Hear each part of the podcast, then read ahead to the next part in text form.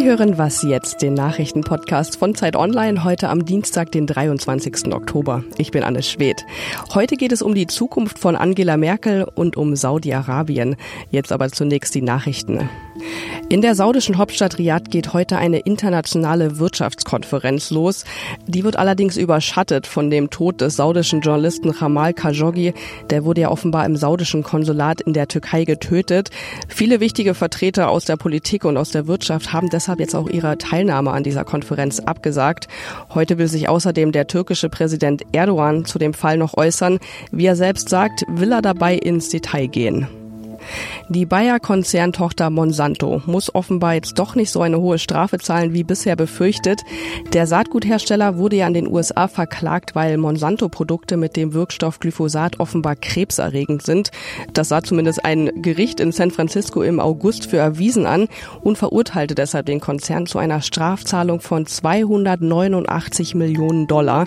Das Geld sollte Monsanto an einen Mann zahlen, der eben an Krebs erkrankt war und gegen den Konzern geklagt hatte.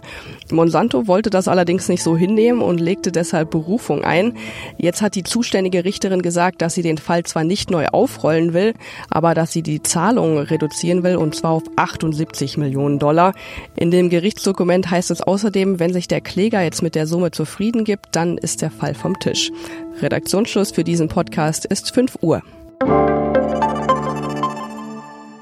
Diese Episode von Was jetzt wird unterstützt vom Münchner Online-Vermögensverwalter Scalable Capital. Geld anlegen? Gern. Aber wie? Was lohnt sich? Was ist vertrauenswürdig? Scalable Capital ist der Marktführer unter den Online-Vermögensverwaltern und investiert bereits über eine Milliarde Euro für 30.000 Kunden. Mit ausgefeilter Technik steuert Scalable Capital jedes einzelne Depot und überwacht Risiken. Das ist günstig und zeitsparend für Anleger. Sie können übrigens schon ab 10.000 Euro dabei sein. Mehr Infos unter scalable.capital. Ich bin Munja Malborg. Hallo und herzlich willkommen. Deshalb ist meine Lehre aus dem gestrigen Tag, dass ich auch als Bundeskanzlerin dieser großen Koalition stärker dafür Sorge tragen muss, dass dieses Vertrauen da ist und damit auch die Resultate unserer Arbeit sichtbar werden. Und das werde ich auch mit allem Nachdruck tun.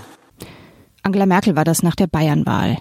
Aber in der CDU glauben offenbar immer weniger, dass sie das kann, das Vertrauen der Wähler zurückgewinnen. Sollte die CDU am Sonntag in Hessen eine Niederlage erleiden, dann wird es wohl eng für Merkel. Darüber spreche ich jetzt am Telefon mit Tina Hildebrand. Sie ist Leiterin des Hauptstadtbüros der Zeit. Hallo Tina. Hallo. In Bayern hat ja die CSU dramatisch verloren, aber darüber, dass Markus Söder sein Amt als Ministerpräsident abgeben muss, redet niemand. Stattdessen geht es um Merkels Posten. Wie kommt das denn? Mhm. Ja, das ist ähm, schon ein bisschen verblüffend, aber das liegt natürlich daran, dass das Ergebnis dann doch ein bisschen besser war als erwartet. Und ähm, bei solchen Wahlen spielt ja immer die Psychologie eine Riesenrolle und die ähm, hat eben einen entscheidenden Einfluss darauf, was dann für eine Dynamik losgeht. Und die Bayern haben einfach dadurch, dass sie auch mit den Freien Wählern jetzt koalieren, also nichts Neues machen, nicht eine Koalition mit den Grünen, das wäre ja im Grunde fast schon ein Projekt gewesen, auf jeden Fall eine, eine richtige Innovation. Dadurch haben die es geschafft, so ein erstmal so ein weiter so ein Gefühl zu erzeugen, obwohl das bei denen ja auch unter der Decke ordentlich rumort und auch der Horst Seehofer möglicherweise in vier Wochen ähm, gar nicht mehr da ist. Aber deswegen hat sich jetzt erstmal der Druck auf die nächste Wahl sozusagen, den nächsten Slot verschoben. Das ist eben Hessen. Ähm, und da geht es um die CDU. Und wenn es um die CDU geht, geht es natürlich auch immer um Merkel. Eine Möglichkeit wäre ja, dass Merkel beim Parteitag im Dezember nicht mehr als CDU-Chefin antritt, aber Kanzlerin bleibt. Wie wahrscheinlich ist das? Das ist ziemlich unwahrscheinlich, weil sie hat immer wieder ähm, betont, dass es damals Gerhard Schröders größter Fehler gewesen sei, dass er die beiden Posten getrennt hat. Er hat erst den Parteivorsitz abgegeben, war dann auch bald den Kanzler los. Ähm, das hat sie damals so analysiert und dabei ist sie geblieben und das hat sie auch immer wieder bestärkt und bekräftigt. Und das ist eben das, worüber man sich auch ein bisschen wundern könnte. Man hätte ja einfach sagen können, ich, ich, ich erneuere diesen Satz nicht mehr oder so. Ne? Und dann habe ich die Möglichkeit, da rauszukommen. Sie hat sich immer wieder festgelegt bis ganz zuletzt, sodass das im Grunde das ist, was am wenigsten erwartet wird und die Leute, die um sie rum sind und sie gut kennen, ähm, wissen es zwar auch nicht, weil erstens alles von Hessen abhängt und auch Angela Merkel solche Sachen wirklich eigentlich auch im kleinen Kreis nicht bespricht, aber die halten es im Grunde eher für denkbar, dass sie ganz aufhört, ähm, als dass sie diesen von sich aus diesen Schritt macht, das zu trennen. Und deswegen ist die spannende Frage, machen vielleicht andere einen Schritt und ähm, melden da Ansprüche an. Und wer könnte das sein? Na, da gibt es im Moment, wird wahnsinnig viel darüber geredet, wer ähm, sich da in Position schieben könnte und wer nicht. Es gibt ja drei Leute, die kandidieren, das sind aber unbekannte Leute, die auch keine Rolle spielen. Aber es ähm, wird natürlich in den unterschiedlichen Lagern beäugen sich alle und es gibt immer die Frage, tritt zum Beispiel Jens Spahn an? Fühlt er sich ermutigt durch das, was in der CDU-Fraktion passiert ist, wo ja Ralf Brinkhaus überraschend angetreten ist? Man hat gedacht, er hat keine Chancen, er ist gewählt worden. So, und dann ist wieder die Frage, wenn jetzt Spahn anträte, dann überlegt man sich bei denen, die Kram-Karrenbauer unterstützen, ob sie dann nicht vorher ihren Hut in den Ring werfen müsste, um dann nicht als Gegenkandidatin von Spahn, sondern sozusagen als Bewerberin aus eigener Kraft dazustehen. Und dann gibt's auch viele, die glauben, dass der Armin Laschet, der Ministerpräsident in Nordrhein-Westfalen, sich das auch nicht alles so unbeteiligt anschauen wird weil er natürlich als Chef vom größten Landesverband ähm, auch ein, ein, großer Einflussfaktor ist und ähm, viele halten ihn schon für so ehrgeizig, dass er da auch gerne selber mitmischen möchte. Dankeschön. Bitte, gerne.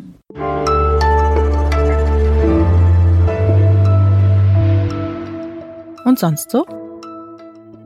Polizisten genießen ja nicht überall den besten Ruf. Die Berliner Polizei will sich damit nicht abfinden.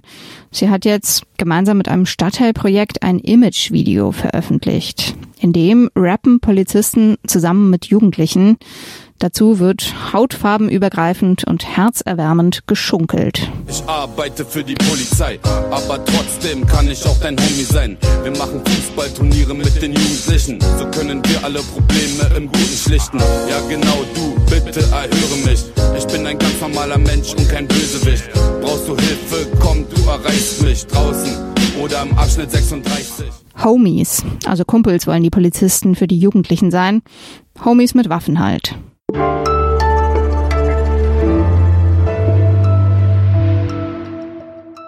Saudi-Arabien wird nach dem Tod des regimekritischen Journalisten Jamal Khashoggi international kritisiert.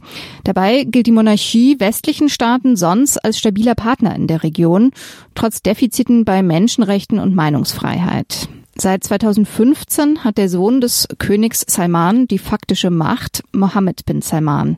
Er lässt politische Gegner verhaften und betreibt eine aggressive Außenpolitik, zum Beispiel im Jemenkrieg. Aber er erlaubt Frauen auch, Auto zu fahren und Fußballstadien zu besuchen. Über diese Veränderungen in Saudi-Arabien spreche ich jetzt mit Michael Thumann, dem außenpolitischen Korrespondenten der Zeit. Hallo Michael. Hallo. Im Westen gilt Mohammed bin Salman ja als Reformer. Passt dieses Etikett denn? Das Etikett, das passt nur halb. Er ist auf jeden Fall ein ökonomischer Reformer. Das ist übrigens auch etwas, wofür sein Vater, äh, ehemals Gouverneur von Riyadh, heute König, immer stand, König Salman. Äh, Mohammed bin Salman selber will äh, Saudi Aramco, den größten Ölkonzern der Welt, äh, privatisieren. In der Tat, da passiert einiges. Einiges bleibt auch stecken. Aber diese Reformen werden erkauft mit einer Veränderung der politischen Atmosphäre und mit einer Veränderung der Form der Herrschaft, äh, die nämlich von einem Konsensprinzip unter dem ehemaligen König zu einem äh, diktatorischen Prinzip äh, mit Verfolgung von Regimegegnern, mit Verfolgung von Andersdenkenden und klarer Repression einhergeht. Insoweit äh, geht Saudi-Arabien allmählich in Richtung einer Entwicklungsdiktatur. Also man kann tatsächlich sagen, dass sich die Menschenrechtslage, die hat sich verschlechtert unter seiner Herrschaft? Die hat sich verschlechtert. Ähm, sie war natürlich nie gut, ähm, aber äh, es haben sich jetzt konkret einfach Dinge verschlechtert, nicht nur für die Schiiten im Osten des Landes, die schon auch unter dem vorherigen König zu leiden hatten, sondern jetzt geht es vor allem eben Liberalen an den Kragen, jetzt geht es Leuten an den Kragen, die sich frei äußern oder die dann eben auch an konkreten Projekten des äh, Kronprinzen Mohammed bin Salman Kritik üben, als da während der Jemenkrieg oder die unmögliche Blockade von Katar, dem Nachbarstaat im Persischen Golf. Äh, das sind alles äh, Dinge, äh, wenn da jemand sich kritisch drüber äußert, dann geht das sofort gegen den Kronprinzen und der verfolgt es mit aller Härte. Und diese gesellschaftlichen Veränderungen, diese Öffnung, kann man ja sagen, hin zu mehr Frauenrechten, ähm, warum macht er das? Mohammed bin Salman ist einfach wesentlich jünger als seine Vorgänger und ähm, er schneidet jetzt ein paar alte Zöpfe ab, mit denen sich die anderen lange rumgetragen haben. Die Tatsache, dass man äh, in Saudi-Arabien nicht ins Kino gehen konnte, dass Frauen nicht Auto fahren durften. Äh, das sind Dinge, die verändert er und dafür kriegt er tatsächlich auch von jungen Leuten in Saudi-Arabien sehr viel Zuspruch. Aber da ist dann wieder der gewaltige Widerspruch, weil er einerseits Frauen das Autofahren erlaubt und auf der anderen Seite jene Frauen, die dafür jahrelang gekämpft haben, einsperren lässt. Es heißt ja oft, Saudi-Arabien sei so ein enger Partner des Westens, ähm, weil man die Saudis einfach im Kampf gegen islamistischen Terror braucht. Ich verstehe das nicht ganz. Also die saudische Auslegung des Islam, der Wahhabismus, ähm, gilt ja als Grundlage mancher islamistischer Terrorgruppen. Hilft Saudi-Arabien also tatsächlich bei der Terrorbekämpfung? Saudi-Arabien ist einerseits Helfer im Kampf gegen den Terror und andererseits Ursache für manche Terrorbewegungen. Denn von der Ideologie her ähnelt die saudische Staatsideologie, der Salafismus, durchaus äh, dem, womit auch der IS und andere Terrorgruppen durchs Leben gehen. Auch hat Saudi-Arabien vor allem früher Bewegungen gefördert, salafistische Bewegungen, Moscheen gefördert, aus denen dann Terroristen hervorgingen. Ähm, Saudi-Arabien hat allerdings da einen ziemlichen Wandel vollzogen. Vor 15 Jahren, da wurde das Land selbst angegriffen, da wurden saudische Städte, saudische Bürger angegriffen von Terroristen der Al-Qaida. Und seither gibt es halt ein Antiterrorprogramm im Lande, ähm, deshalb werden sie von westlichen Geheimdiensten dann noch als Partner angesehen, weil erstens wissen die Saudis sehr viel über Terroristen, die teilweise aus ihrem eigenen Land kommen, und zweitens haben sie selber eben auch Antiterrorprogramme. Ähm, aber es bleibt zweischneidig, schlicht deshalb, weil die Saudis eben selber eine Ideologie äh, als Verfassung haben, die äh, den Terroristen ähnlich ist und gleichzeitig bekämpfen sie die Terroristen. Das ist das Dilemma. Dankeschön. Gerne.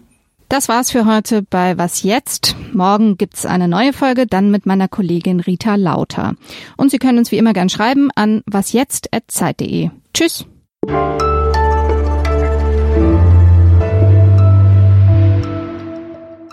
Bist du oft in Saudi-Arabien? Oh, schon öfters da gewesen, ja. Seit 2002 eigentlich fast jedes Jahr.